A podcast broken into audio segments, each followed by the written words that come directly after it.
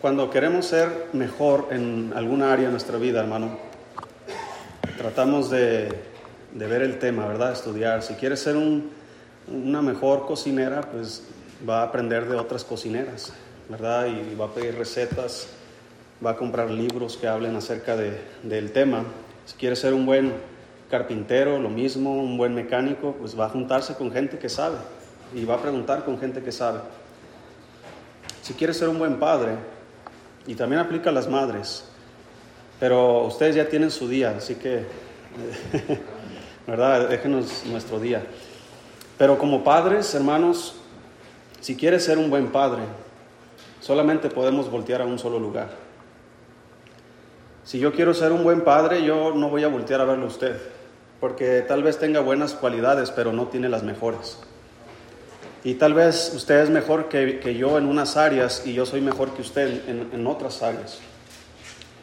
Pero hay alguien, hermanos, que es mejor que todos en todas las áreas y es nuestro Padre Celestial.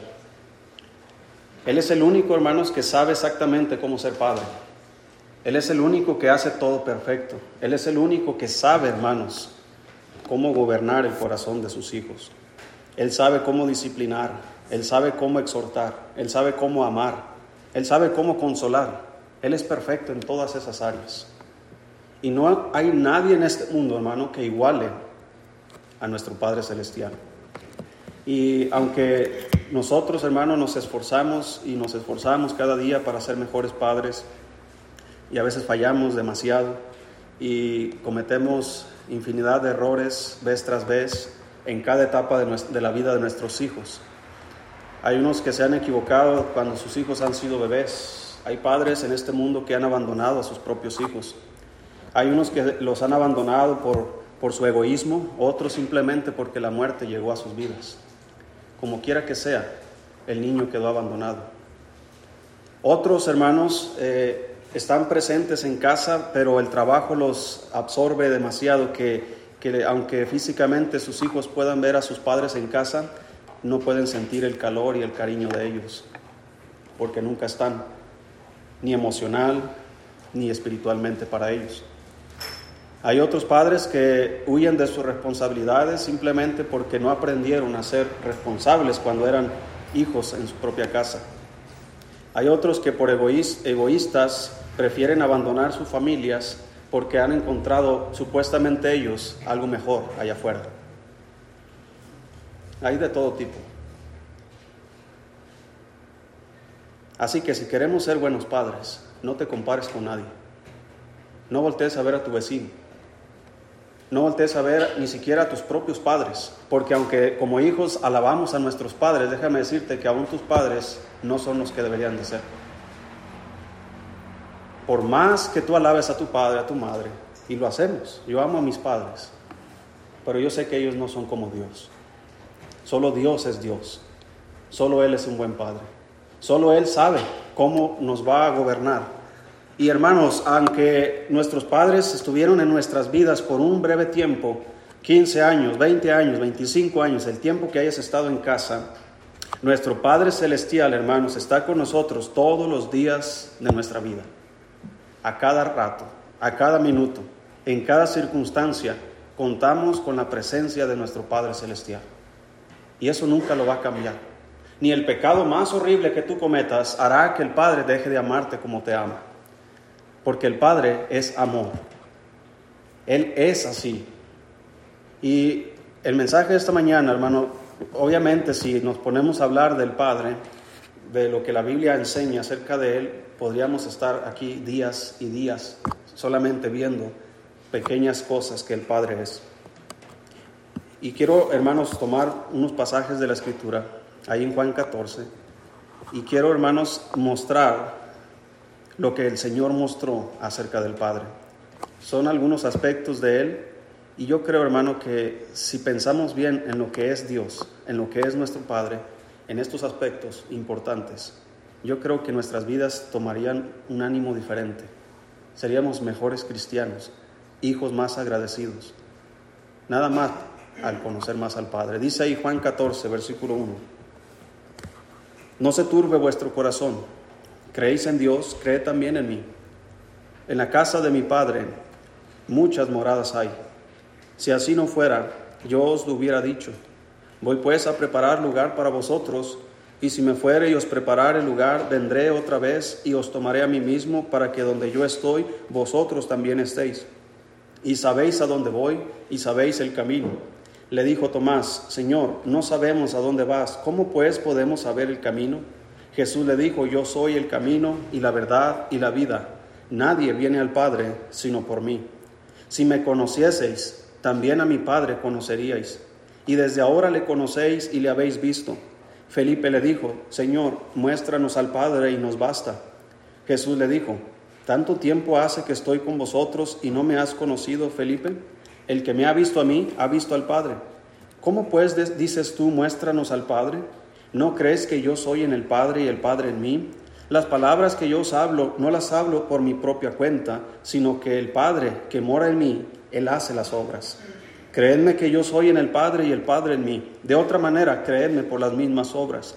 De cierto, de cierto os digo, el que en mí cree, las obras que yo hago, Él las hará también, y aún mayores hará, porque yo voy al Padre. Y todo lo que pidieres al Padre en mi nombre, lo haré, para que el Padre sea glorificado en el Hijo. Si algo pidieres en mi nombre, yo lo haré. Oremos, Dios, gracias por su palabra, bendígala. Señor, usted conoce nuestros corazones y usted sabe nuestra necesidad. Supla esa necesidad, por favor. Bendiga este tiempo en el nombre de Jesús. Amén. Amén. En esta porción, hermanos, hay muchas cosas que podemos notar acerca del Padre. Una de las principales cosas que el Señor Jesucristo vino a este mundo, hermanos, su obra más grande y, el, propósito principal por el cual Él vino era a morir por nosotros. Pero una de las otras aspectos espirituales importantes de la vida de Jesús para nosotros y para toda la humanidad era venir a mostrarnos al Padre, que conociéramos quién es Él, Hermanos, Dios se encarnó, Cristo mismo, hermanos, vino, se hizo hombre para que, como el mismo Juan testifica, hermano, en sus epístolas, que ellos vieron y ellos palparon con sus propias manos al tocante al verbo de vida. Vivieron con él, convivieron con él, comieron con él. Pero hermanos, Felipe aquí está tratando de decir, Señor, muéstranos al Padre y nos basta. ¿Por qué? Porque ellos estaban centrando en Jesucristo pero eh, decía, queremos, ¿dónde está el Padre? Queremos verlo. Y Jesucristo les dice, miren, si me has visto a mí, has visto al Padre. Si me conoces a mí, me conoces al Padre. Y muchos de nosotros los cristianos no conocemos bien al Padre porque no tenemos comunión con Cristo. Él es el único que nos enseña quién es el Padre. Mira hermano, Dios es luz, Dios es amor, Dios es fuego consumidor, Dios es espíritu. No vamos a poder ver al Padre físicamente, sino a través del Señor Jesucristo. Así que entre más conoces a Cristo, más conoces al Padre. Ese es el propósito, o uno de los propósitos por el cual el Señor vino a este mundo. Conocemos a Dios, si usted ve el Antiguo Testamento, podemos conocer algunos aspectos de la, vida de Dios, podemos saber quién es Él. Eh, Jehová es su nombre, Jehová de los ejércitos. Y podemos notar las obras que ha hecho, las cosas que ha dicho, cuán terribles cosas en el Antiguo Testamento Dios ha hecho en este mundo, con naciones, con pueblos, con hombres. Cosas terribles que ojo no ha visto en la actualidad. Pero también ha hecho cosas maravillosas, hermano, que también hoy día muchos no pueden comprender. Abrió el mar rojo, descendió fuego del cielo, encendió una zarza que no se consumía para hablar con un hombre. Entre muchas otras cosas, hermano, Dios el Padre siempre ha estado presente en la humanidad. Fue hasta que Cristo vino que comenzamos los hombres a comprender quién es el Padre. Y es nuestra responsabilidad, nuestra obligación como cristianos, saber y conocer mejor cada día quién es el Padre. Y quiero mostrar unos aspectos aquí. Una de las cosas, y el orden de importancia aquí no, no importa, simplemente como van apareciendo las cosas en este pasaje de capítulo 14. Dice en primer lugar, versículo 1, no se turbe vuestro corazón, ¿Creéis en Dios? Creed también en mí. Y luego mire lo que dice aquí, hermano. En la casa de mi Padre, ¿qué hay, hermanos? Muchas moradas hay. Esto me dice algo muy fundamental y muy importante. Dios está pensando en nosotros. En la casa de mi Padre muchas moradas hay. Mire, quiero que vea cómo son esas moradas. Quiero que vea, hermanos, eh, no, vaya a perder ahí Juan, póngale un separador ahí, pero quiero que usted vea cómo es ese lugar. Vaya al libro de Apocalipsis, capítulo 21.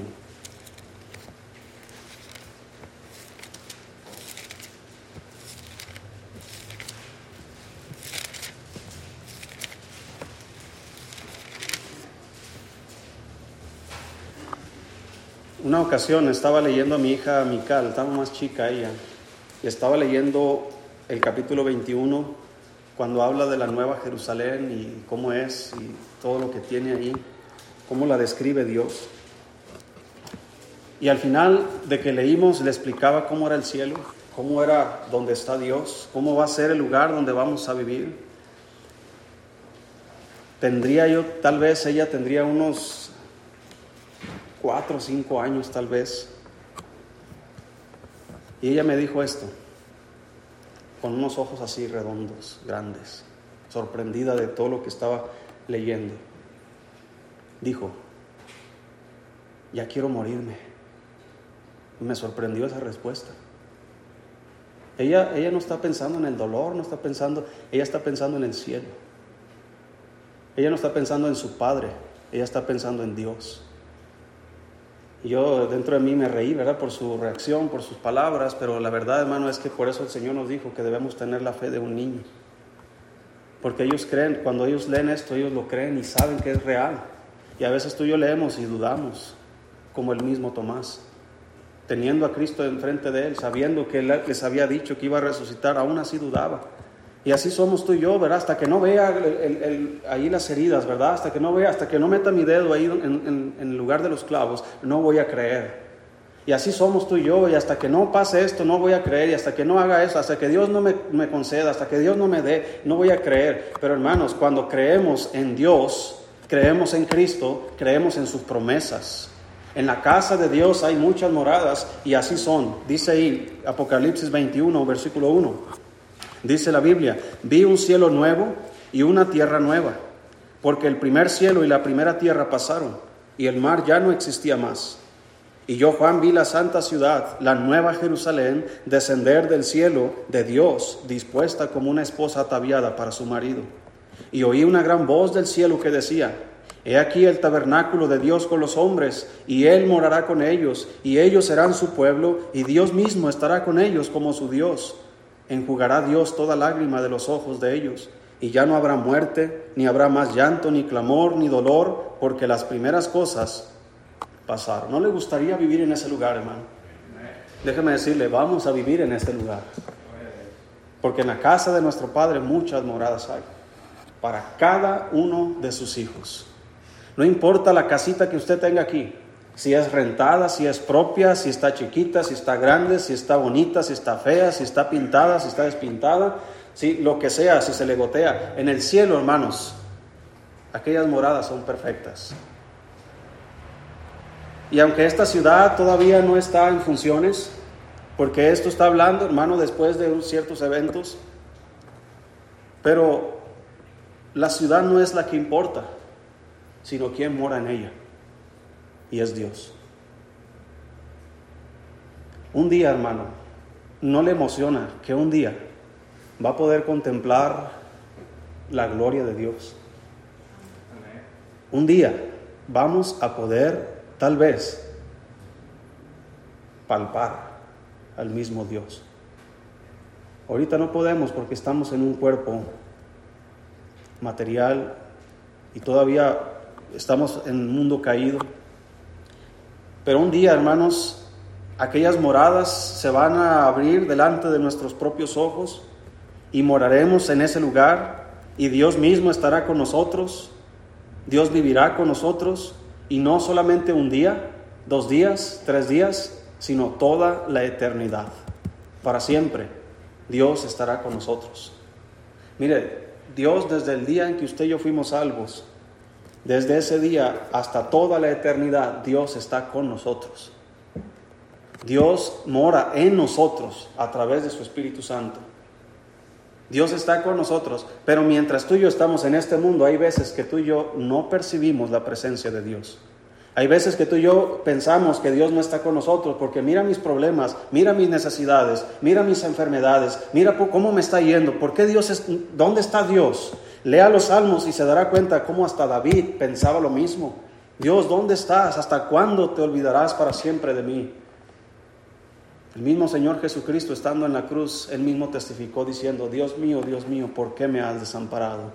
Todos en este mundo nos hemos sentido así alguna vez. Pero eso no es la realidad. Porque la realidad es Dios con nosotros. Él está con nosotros. Él no tiene los límites que tú y yo como padres tenemos. Tú y yo podemos proteger a nuestros hijos en tanto ellos están cercanos a nosotros. Pero tú y yo no podemos proteger a nuestros hijos cuando ellos se alejan un poco más. Pero Dios no tiene ese problema, porque en Él vivimos y nos movemos y somos. Y solamente aquellos que tienen relación con Jesucristo pueden darse cuenta de la presencia de Dios en sus propias vidas, a pesar del dolor, de las tristezas, aflicciones, necesidades y enfermedades. En la casa de nuestro Padre hay lugar para nosotros. Dios tiene un lugar para nosotros. Él está pensando en nosotros. Volvamos a Juan, hermanos. Juan 14. Versículo 4 dice la Biblia. Y sabéis a dónde voy y sabéis el camino. Le dijo Tomás, Señor, no sabemos a dónde vas. ¿Cómo pues podemos saber el camino? Jesús les dijo, yo soy el camino y la verdad y la vida. Nadie viene al Padre sino por mí. Hermanos, no solamente Dios tiene un lugar para nosotros, el Padre también nos ha provisto un camino para llegar a Él. Hermanos, no todas las iglesias nos llevan a Dios, no todas las religiones llevan a Dios. Como comúnmente la gente piensa, Dios está en todas partes, así que yo puedo ir a todas partes. Pues sí, Dios está aún, hermanos, eh, en, el espacio. ¿Quieres ir al espacio? Dios está en el desierto. ¿Quieres ir al desierto?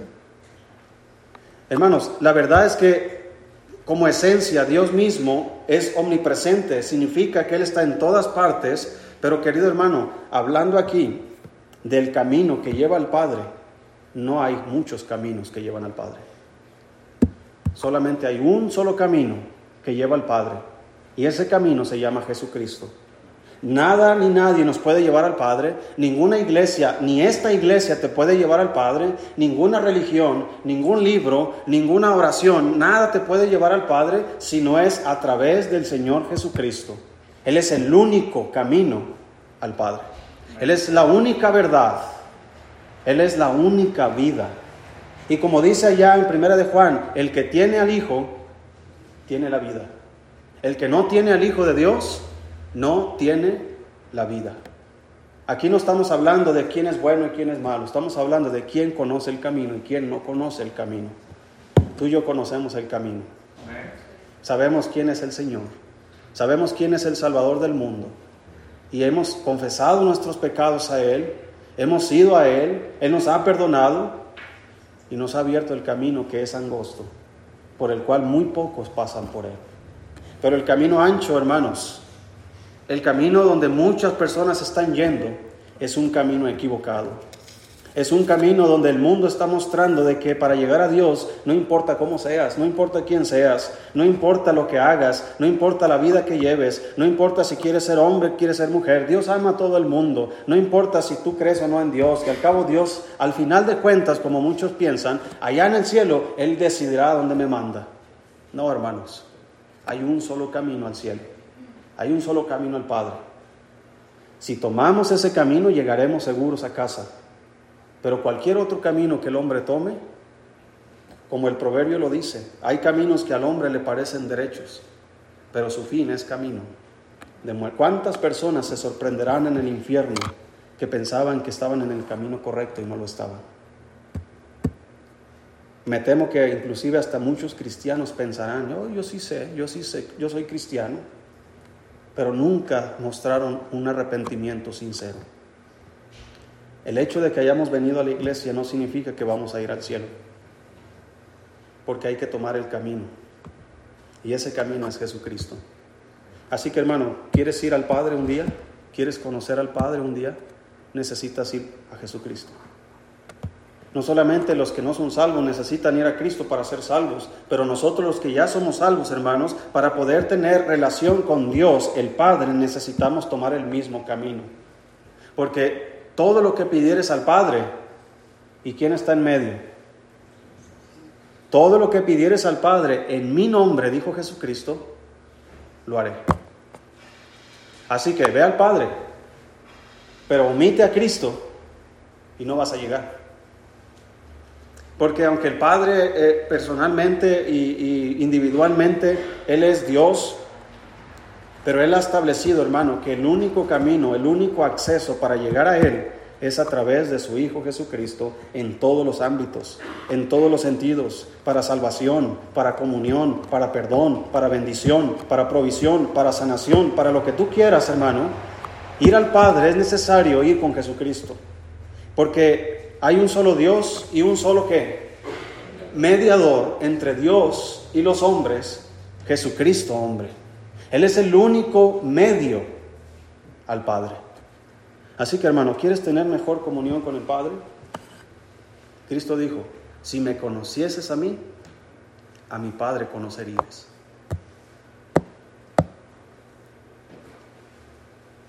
Así que no solamente Dios tiene un lugar para nosotros, el Padre también tiene un camino para llevarnos a Él. Versículo 7, estamos en Juan 14. Versículo 7, si me conocieseis, también a mi Padre conoceríais, y desde ahora le conocéis y le habéis visto. Felipe le dijo, Señor, muéstranos al Padre y nos basta. Jesús le dijo, tanto tiempo hace que estoy con vosotros y no me has conocido, Felipe. El que me ha visto a mí ha visto al Padre. ¿Cómo me dice, pues dices tú, muéstranos al Padre? Hermanos, hay una forma de conocer al Padre y es a través de Jesucristo. No solamente, hermanos, hay una forma de conocer al Padre o de ir al Padre por el camino que Él ha provisto, pero también ha provisto una forma de conocerle. Y como padres debería ser nuestra más grande ambición. Tú y yo como padres, y aún ustedes hermanas como madres, porque es el mismo principio. Si queremos ser mejores padres, deberás conocer mejor a Jesucristo, porque Jesucristo nos muestra al Padre. Él es compasivo y tú y yo a veces no lo somos. Él perdona muy fácil y tú y yo a veces dudamos en perdonar. Él es paciente y nosotros somos impacientes. Dígame, honestamente, ¿cuántos padres nos hemos impacientado con nuestros hijos? Yo soy el primero en levantar mi mano. Me he arrepentido muchas veces después de haberles gritado, haberles dicho algo que no debía haberles dicho.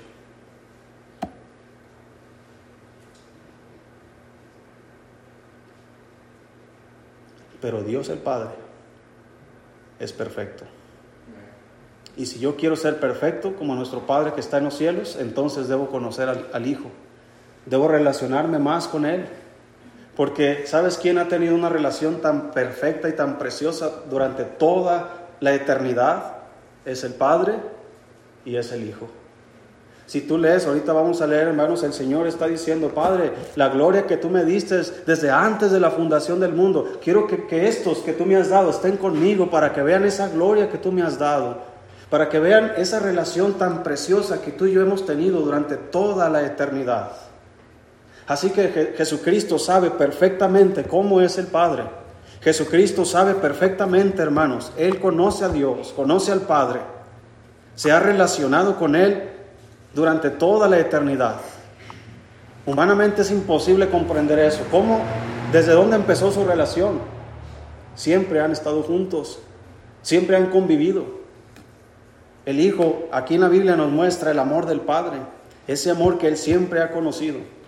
Así que cuando tú te relacionas con el Hijo, tú aprendes quién es el Padre, porque el Hijo lo conoce muy bien. Y si tú conoces mejor al Hijo, conocerás mejor al Padre. porque tú sabrás que el Padre es perfecto y tú querrás, y yo querré ser como Él. Así que hermano, ¿dónde más vas a aprender del Hijo? ¿Quieres ser un mejor padre? Deberás ocuparte en la lectura de la palabra de Dios. Aléjate de ese libro y tu vida como padre va a fracasar. Vas a ser el padre más enojón, más irritable, más irresponsable. Vas a ser el padre que tal vez tus hijos, tal vez nunca después querrán volver a verte. Porque tú y yo, hermanos, sin el Hijo, sin la Biblia, no podemos ser buenos padres. Así que vale más, hermano, que te sientes en tu mesa todos los días y agarres tu Biblia y te pongas a conocer a Jesús, te pongas a conocer al Padre y entonces sé un buen Padre. Y entonces ama como el Padre ama. Y entonces perdona como el Padre perdona. Y entonces sé compasivo como el Padre es compasivo. Sé paciente como el Padre es paciente. Hermanos, necesitamos conocer al Padre, necesitamos conocer al Hijo.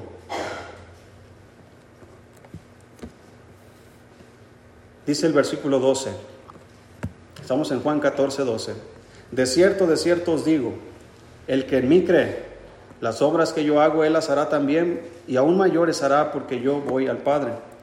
Y todo lo que pidieres al Padre en mi nombre, ¿qué va a pasar, hermano? Lo haré para que el Padre sea glorificado en el Hijo. ¿Sabes qué pasa, hermano? El Padre es glorificado cuando Él contesta tus oraciones. Así que el Padre suple nuestras necesidades. El mismo Señor Jesucristo dijo esto, ¿quién de vosotros, si su hijo le pidiere pan, le dará una piedra? Y si su hijo le pidiere un huevo, le dará un escorpión. Si vosotros, siendo malos, siendo imperfectos, siendo pecadores, siendo lo que somos, siendo el apellido que tienes, siendo el linaje que eres, siendo del temperamento que tienes, sabes dar buenas dádivas a tus hijos. Tanto más vuestro Padre Celestial, dice la Biblia, no dará todas las cosas a los que le piden. ¿Tú crees que si tú le pides un pan al Señor, te va a dar una piedra? Si recuerdas la parábola que vimos ahorita en la escuela dominical? Ese hombre que está en casa, que tiene todo para suplir, Llega este y le dice, préstame tres panes. Hermano, el Señor tiene más que tres panes.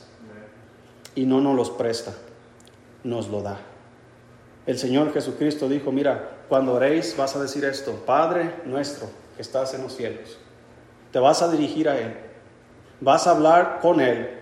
Vas a dirigir tus necesidades a Él. Padre nuestro que estás en los cielos, santificado sea tu nombre. Venga a nosotros tu reino. Hágase tu voluntad en el cielo como en la tierra. Y danos hoy, ¿qué cosa? Nuestro pan de cada día.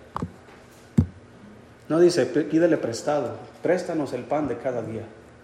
Dánoslo hoy. ¿Y sabe qué hace el Señor, hermano? Hasta ahorita, desde el día que naciste, esos padres jóvenes que piensan que no saben cómo van a hacer para mantener a sus hijos, no te preocupes. Dios está sobre todas las cosas. Así que tú sigue echándole ganas. Ten más hijos. Híjole, ¿cómo le voy a hacer? ¿Sabes qué? Dios no está en el cielo. Híjole, ¿cómo tantos hijos que tengo? Y ojalá que ya no sean salvos más porque ya no tengo más que darles. No, el Señor, hermanos, es rico. Todas las cosas le pertenecen a Él. No hay nada que Él nos negara, hermanos, si es su voluntad. Así como tú no le negarías nada a tus hijos cuando sabes que lo necesitan, Dios nunca nos niega nada, hermano, cuando sabe que lo necesitamos. Así que hay una necesidad, hay un problema, hay algo que Dios puede hacer por ti, déjame decirte, solamente tienes que pedir. Todo lo que pidieres al Padre, en mi nombre yo lo haré, dice el Señor. ¿Estás pidiendo? Si tú supieras, voy a poner un ejemplo muy exagerado, que tu papá fuera, por ejemplo, no sé, eh, Carlos Slim, por ejemplo es tu papá. A veces los ricos son más codos, ¿verdad? Pero los, los padres ricos. Pero si tu papá fuera rico, millonario y tiene todo el dinero disponible, ¿cómo te sentirías tú como hijo? Aguitado porque no sabes cómo vas a pagar la colegiatura. con tus zapatos rotos, híjole, mi papá no se preocupa por mí. ¿Cómo viven esos hijos de los ricos, hermano? A veces hasta se pasan, ¿verdad? Porque viven despreocupados, pensando que tienen toda la vida por delante, malgastando todo lo que sus padres tienen. ¿Sí recuerda el hijo pródigo? Es exactamente lo mismo que hacen los hijos de aquí. Quieren disfrutar todo lo que su padre les provee sin responsabilidad. Y quieren malgastarlo allá, viviendo perdidamente como el hijo pródigo. Pero ¿sabes qué, hermano? No hay nada en el cielo, ninguna estrella que no nos pertenezca. Porque el mismo Dios dijo esto, no os afanéis por vuestra vida, qué comeréis o qué beberéis o qué vestiréis, porque vuestro Padre sabe que tenéis necesidad de todas estas cosas. Así que, dice el Señor, no estéis en inquieta ansiedad. No os afanéis, porque al Padre le ha agradado daros todo el reino. Así que todas las cosas que pertenecen a Dios nos pertenecen a nosotros. Mire, hermano, yo como muchos, ¿verdad? Eh, hoy día que quieren ir a Marte, quieren ir a... Esa es su más grande ambición.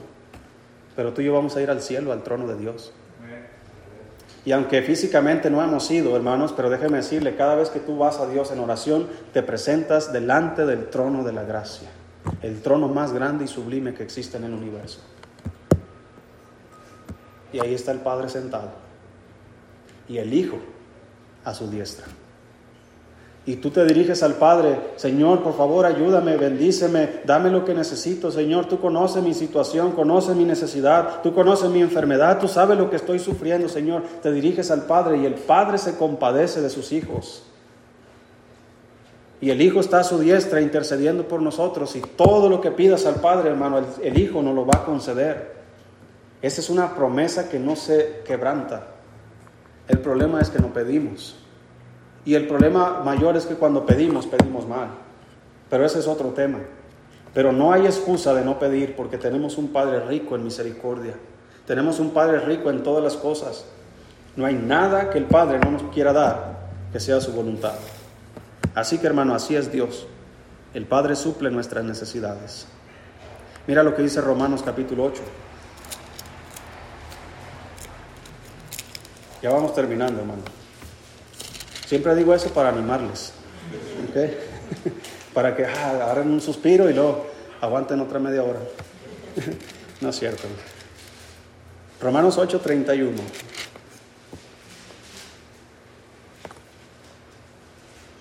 A mí me encanta este versículo, hermano. Créame que me siento como que nadie puede contra mí. Y es verdad. Porque dice ahí, versículo 31. ¿Qué pues diremos a esto? O sea, ¿qué, razón me vas a dar de este asunto? Si Dios es por nosotros, ¿quién contra nosotros? El que no escatimonia a su propio Hijo, sino que lo entregó por todos nosotros, ¿cómo no nos dará también con Él? ¿Qué cosas? Todas las cosas. Los, los, cristianos carnales en su mente están pensando todas las cosas, significa que puedo pedirle el último carro del año y el más lujoso. No, no está hablando de eso. No está hablando de que te va a conceder todos los deseos como si fuera una lámpara maravillosa. Dice él, nos va a dar juntamente con quién? Con el Hijo. Todas las cosas. Esto significa que somos coherederos con Cristo de todas las cosas. Así que como tú no le darías a tu hijo una pistola, ¿tú crees que Dios nos la daría a nosotros? Así como a usted no le daría a su hijo Richie las llaves del carro para que se fuera con sus amigos. ¿Usted cree que Dios nos daría las llaves de su carro para que tú y yo nos vayamos con nuestros amigos? Así como nuestros padres eh, no dejarían ir a, su hija, ¿verdad? Con las amigas al cine, hermana Idea no dejaría ir a su hija para que fuera a una fiesta mundana donde hay hombres y mujeres y hay alcohol y droga y todo eso, porque sabe los peligros. ¿Usted cree que Dios también nos dejaría hacer lo mismo? No, Él sabe, Él es perfecto, hermano y Él sabe exactamente cómo cuidarnos. Somos nosotros cuando decidimos salirnos de ese cerco de protección, cuando comienzan las desgracias a nuestras vidas. Pero mientras tú estés bajo la protección de Dios, ¿quién contra ti? No hay nadie, hermano, que pueda hacerte daño si el Padre es tu protector. Así que vamos a terminar con Juan capítulo 17.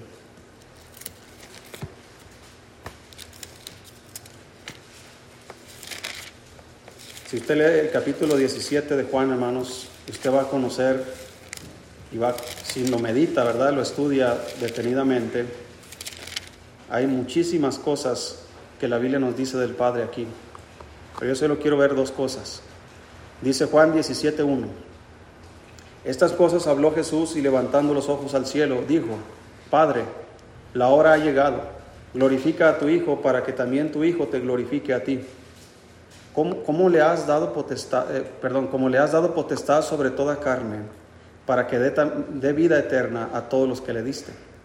Y esta es la vida eterna, que te conozcan a ti, el único Dios verdadero, y a Jesucristo a quien has enviado.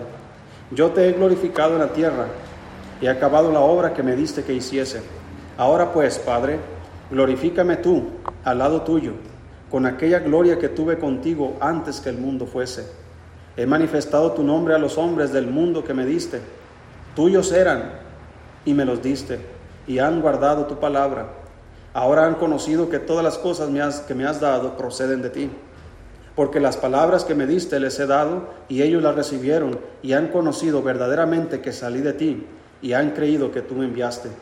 Yo ruego por ellos, no ruego por el mundo, sino por los que me diste, porque son que tuyos.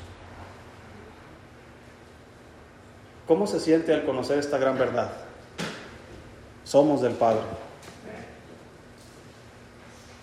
somos del Padre. Hay, hay unos hijos que se sienten orgullosos del Padre que tienen. Hay unos que no tanto. Hay unos que no conocen a sus padres. Pero dígame, usted que está orgulloso de su padre, ¿no se siente con, verdad, con confianza de hablar de su padre? ¿No se siente usted, verdad, cuando, está, éramos niños y estábamos con nuestro papá y veíamos peligros y nosotros nomás volteábamos a ver a nuestro papá y nos sentíamos confiados? No, no me va a pasar nada, mi papá le pega a Superman, mi papá es fuerte, mi papá es el mejor, es veloz, mi papá levanta lo que sea, es muy fuerte él. ¿No pensábamos así de nuestros padres? Ya después crecemos y nos damos cuenta que no puede mucho, ¿verdad? Pero pero dígame, somos del Padre Celestial y estamos a un lado de Él y podemos voltear al cielo y decir, Él sí puede todas las cosas. Si Él está por mí, ¿quién contra mí?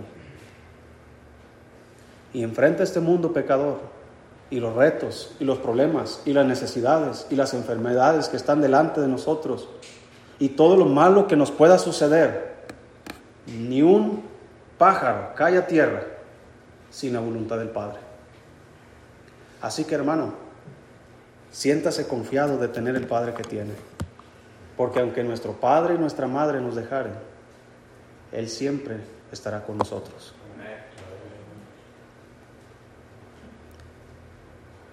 Y versículo 23, Juan 17, 23. Jesucristo está orando, está hablando con el Padre y dice, yo en ellos, hablando de nosotros, y tú en mí, para que sean perfectos en unidad, para que el mundo conozca que tú me enviaste y que los has amado a ellos, como también a mí me has amado. La cosa más maravillosa, hermano, que hay en el mundo es que Dios nos ama. Lea todos los evangelios, hermano, cómo se expresa el amor de Dios hacia nosotros.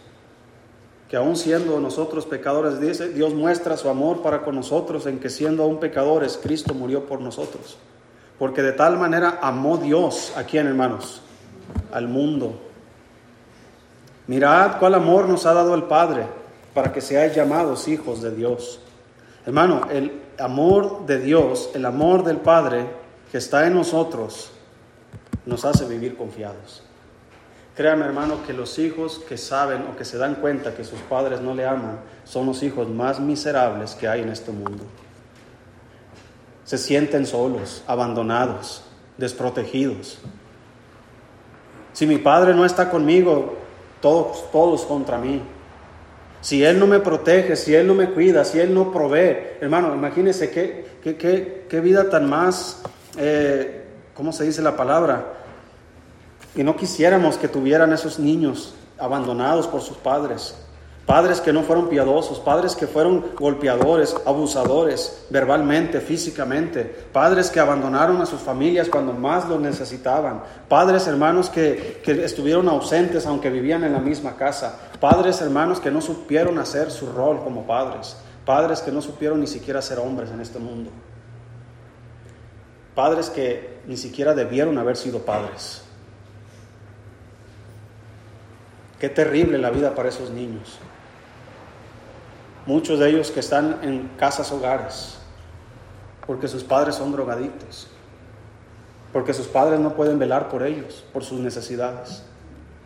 Hijos que nunca escucharon un te amo de, la boca de sus padres. Pero Dios a cada rato nos dice te amo, te amo. Cada día que usted despierta es como si Dios le dijera, hijo, te amo. Cada vez que usted se sienta a desayunar, a comer esos deliciosos alimentos que Dios provee en nuestra mesa, Dios nos está diciendo, hijo, te amo. Cuando te dio una esposa, Dios te dijo, hijo, te amo. Cuando te dio esos hijos preciosos, Dios te está diciendo, hijo, te amo. Cuando te cuidó de ese accidente, de ese peligro, Dios te está diciendo, hijo, te amo. Yo recuerdo, hermano, y quiero terminar con esto. Ya cerré mi Biblia para que me crean. Yo recuerdo una vez me quebré este brazo, estaba en el kinder, había unos camiones de Coca-Cola, la coca es mala, ya ve, unos camiones de Coca-Cola de esos de antes que eran como pirámides, que traían las cajas, las traían así, y yo me subí hasta arriba, y en unos segundos ya estaba abajo, con un hueso salido. Y pues obviamente me llevaron al hospital, me, arreglaron, me operaron, ¿verdad? Me pusieron yeso. Hermano, yo recuerdo que ese tiempo fue el tiempo que más cuidados yo tuve de mis padres. Cuando estaba fracturado. Hasta juguitos de esos tropicana, de esos de triangulitos, ¿sí se acuerda de esos? De esos me compraba mi mamá. Y a mis hermanos no.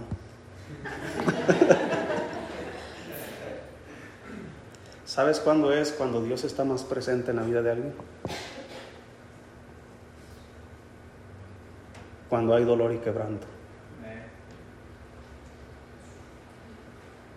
¿No consiente usted a sus hijos cuando sus hijos sufren? ¿Sabes qué hace Dios? Lo hace mejor.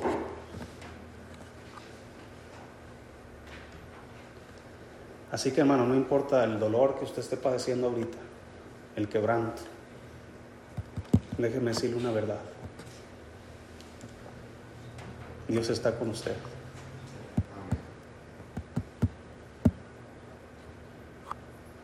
Siempre lo está.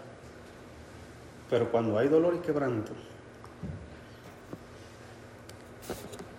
casi, casi puedo decir que el Padre nos tiene abrazados todo el tiempo. ¿Cómo quisiéramos sentir sus brazos? ¿Cómo se sentía usted cuando su padre le cargaba? O su madre. Y vendaba sus heridas, lo apapachaba, lo cuidaba, le daba besos en sus heridas, ¿se recuerda? Vas a estar bien y le da un beso en la herida. Dios hace mejor. Así que entre más conozcas al Padre, vas a soportar cualquier aflicción que venga a tu vida. Porque vas a ser consciente, hermano, que Dios está contigo. Aunque es una verdad, pero a veces no somos conscientes. Pero qué privilegio ser hijo de Dios y ser consciente que Él está conmigo. Es la sensación más maravillosa que existe. Ahora sí, si Dios es por mí, ¿quién contra mí?